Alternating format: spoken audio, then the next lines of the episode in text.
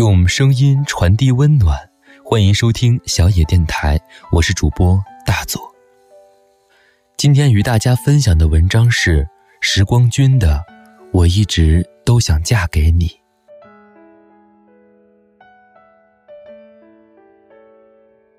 故事的开头，我念初三，我养一条狗，名叫小黑。尽管它只是模样平凡的中华田园犬。但我待他亲如兄弟，他乖巧通灵性，我到哪里他都要跟着我。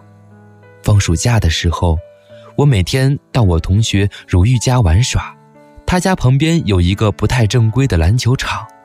当我们打球的时候，小黑就交给如玉的妹妹禅云照顾。他和小黑很亲近，经常逗他玩，而且还说要为了小黑嫁给我。我犹豫了好一会儿。好呀，那小黑就是我的聘礼。禅云比我们小三岁，长得很甜，总是扎两个小辫子，是个小美人胚子。她笑起来，嘴角有两个浅浅的梨窝，眼睛眯成两道弯弯的月牙儿。我说：“禅云呀，禅云，这个名字好有韵味，好像是《红楼梦》里的人物。”后来，他把《红楼梦》翻了好几遍。我问他要干嘛，他说：“将来我不是要嫁给你吗？那自然要知道所有你知道的东西，那才默契。”这话很拗口，年少的时候不太懂，一直也消化了很久。而长大以后，当我们可以轻易地向陌生人许下种种诺言时，方才明白。年少时的承诺分量真的很重。不久之后，我升入高一，禅云也进入了初中部。那几年，我迷恋灌篮高手，放学不回家，一直在操场上打球。禅云和几个女同学经过篮球场那边时，对着我指指点点，掩嘴哄笑。禅云时不时回过头来看我，两个小辫子晃晃悠悠的。自熟读了《红楼梦》之后，禅云很爱孤道几句现代诗词，用好看的信纸卷得工工整整的，拿来给我看。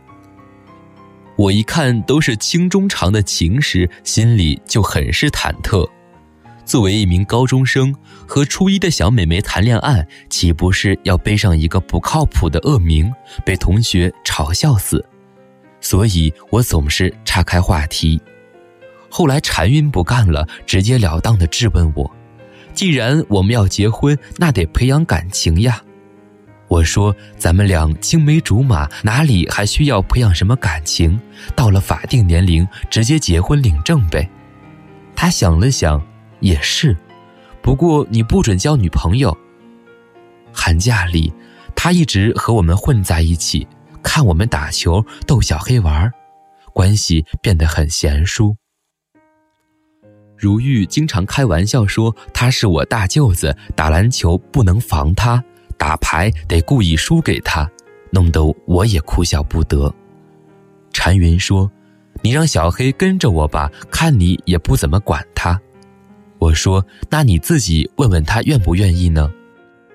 禅云朝着小黑招了招手，小黑夹着尾巴兴冲冲地跑了过去，绕着禅云的腿转了几圈儿。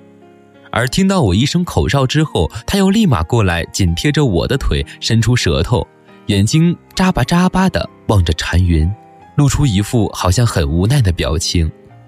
陈云忍不住扑哧一笑，弯下腰来摸摸小黑的脑袋，说：“小傻瓜倒挺忠心，看来只有等到你成为聘礼的时候了。”高三毕业，我和如玉他们喝得天昏地暗，五脏六腑好像都移了位。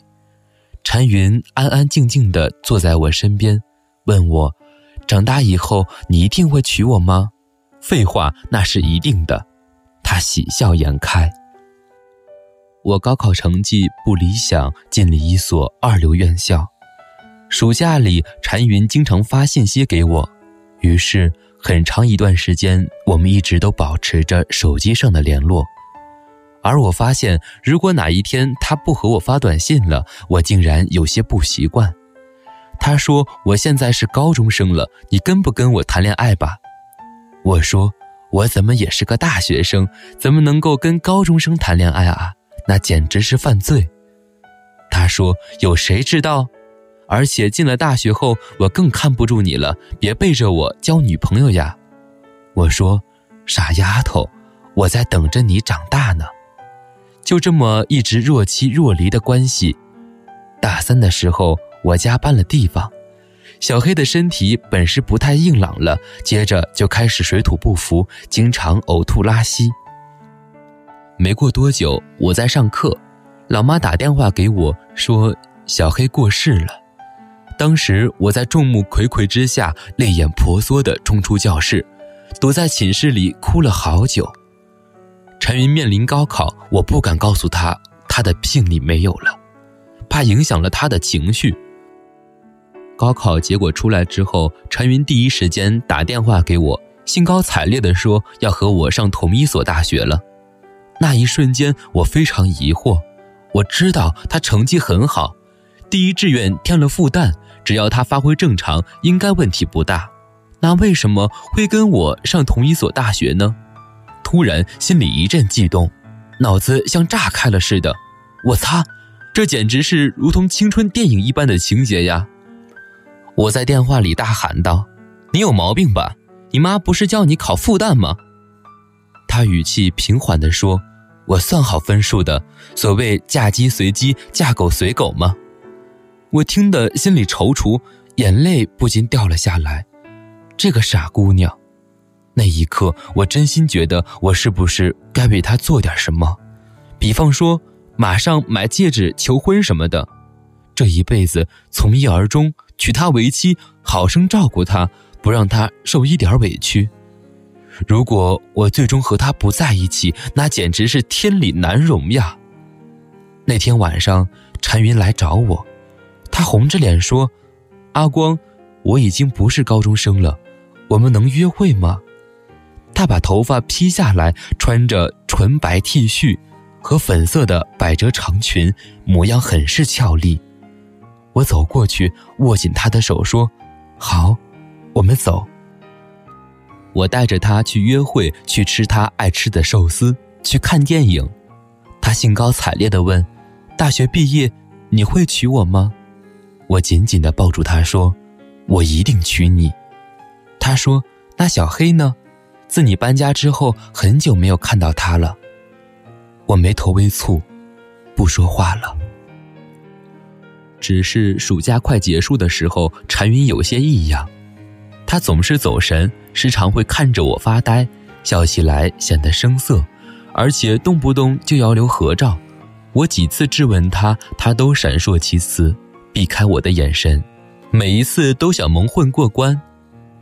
终于有一次，我忍不住和他大吵起来。那一天下着很大的雨，我气势汹汹地问他：“你搞什么呀？最近要闹分手呀？”雨水浸湿了禅云的头发，他含着泪低下头，细声细气地说：“阿光，我要去日本念大学了。”我呆了呆，没反应过来。那个，你不是要说嫁给我吗？他擦掉眼泪说：“我大概不能嫁给你了。”我傻了眼，机关枪似的问道：“你能不能爱点国呀？日本有什么好处？”你从小受那么多社会教育都到哪里去了？你这不是背叛吗？亏你小时候还是大队长呢。我和他绕来绕去讲道理，一心想要把他留下来。他摇了摇头，咬着牙说：“我妈要去日本陪外婆。”我说：“那你可以不去呀。”他忽然声嘶力竭地喊道：“我爸过世了呀！”雨势渐大，我的声音被雨水吞没。你不是要说嫁鸡随鸡，嫁狗随狗吗？怎么说话不算数？我们不欢而散。最后，禅云还是跟妈妈去了日本。这对于我而言是件无比遗憾的事了，因为那是我人生当中第一次下决心要好好照顾一个姑娘，奈何却这样无疾而终了。我为了她的离去伤心不已。如玉陪着我喝了好几天酒，他也很感慨，大舅子和妹夫都做不成了，没法亲上加亲。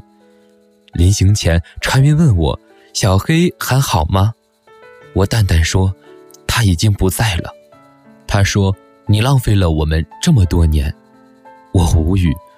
不知不觉已经过了许多年，小黑过世，而我长大成人。那个扎着两个辫子的小女孩来到我身边，复又离开，像是一部青春电影。上海和东京其实不是很远，时差也就一个小时。好几次我都涌起过想去看看他的念头，只是不知道为什么。联系变得越来越少，我们也越来越像陌生人。后来我才知道，原来上海和东京毕竟相距着两千公里，感情终究是被距离稀释了，而我们也终究会把小时候的约定都淡忘了。前几年通过电话号码加了微信，礼貌地寒暄了几句。他问我：“你还好吗？”我说：“不太好。”我问他：“你什么时候回来？”他没有回我，只是打了个笑脸儿基本上，这是我们之间最后的告白了。我一直都很留意他的朋友圈动态，但是从不点赞，也不评论。他在日本的生活很好，而那边的景色也的确很美。他养了一条泰迪，居然也取名叫小黑，到哪儿都带着。有的人明明彼此牵挂，偏要假装陌路，只因为过往互相伤害，谁也不敢先去做那个坦白心绪的人，而这些心绪轻轻触碰就会泛滥，而且一发不可收拾。我依旧很怀念那个艳阳高照的夏天，和那个走过了好多年的小女孩，我倒是一直都想要娶她。就这样。过了好几年，我许过一些诺言，也辜负过几个人；同样的，也轻信过一些谎言，遭遇过几次欺骗和背叛。日子过得不算坏，却也不见得好。后来倦了，怕了，干脆孑然一身，不再去想结婚生子的事情。直到有一天，如玉打电话给我，说禅云要回国了。我对着他怔怔地眨了眨眼睛，说不出话来。如玉拍拍我的肩膀，促狭着说：“妹夫，我看好你哟。”在那天下午，我收到他的微信：“我明天早上要到虹桥，你要不要来接我？”我很干脆地秒回道：“好。”心里一阵按耐不住的狂喜。原来呀，我一直都在等他回来。只是当天晚上，我试了好多衣服，都没有找到一套特别满意的。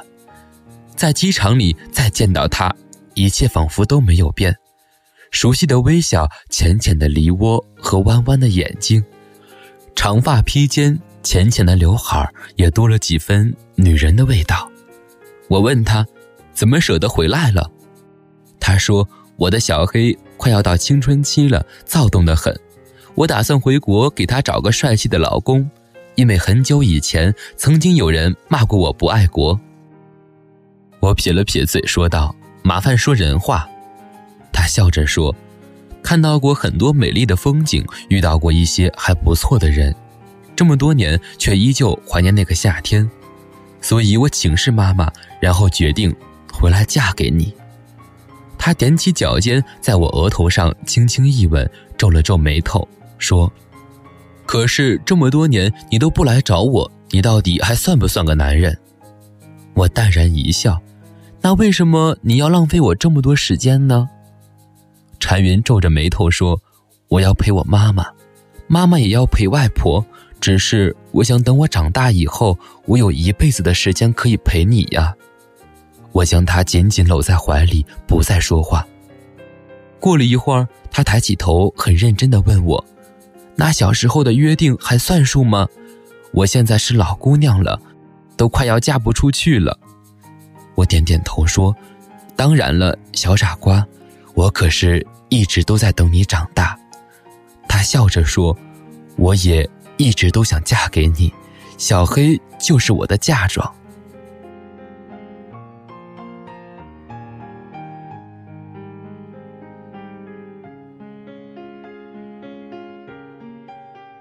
本节目由小野电台提供，用声音传递温暖。感谢您的收听。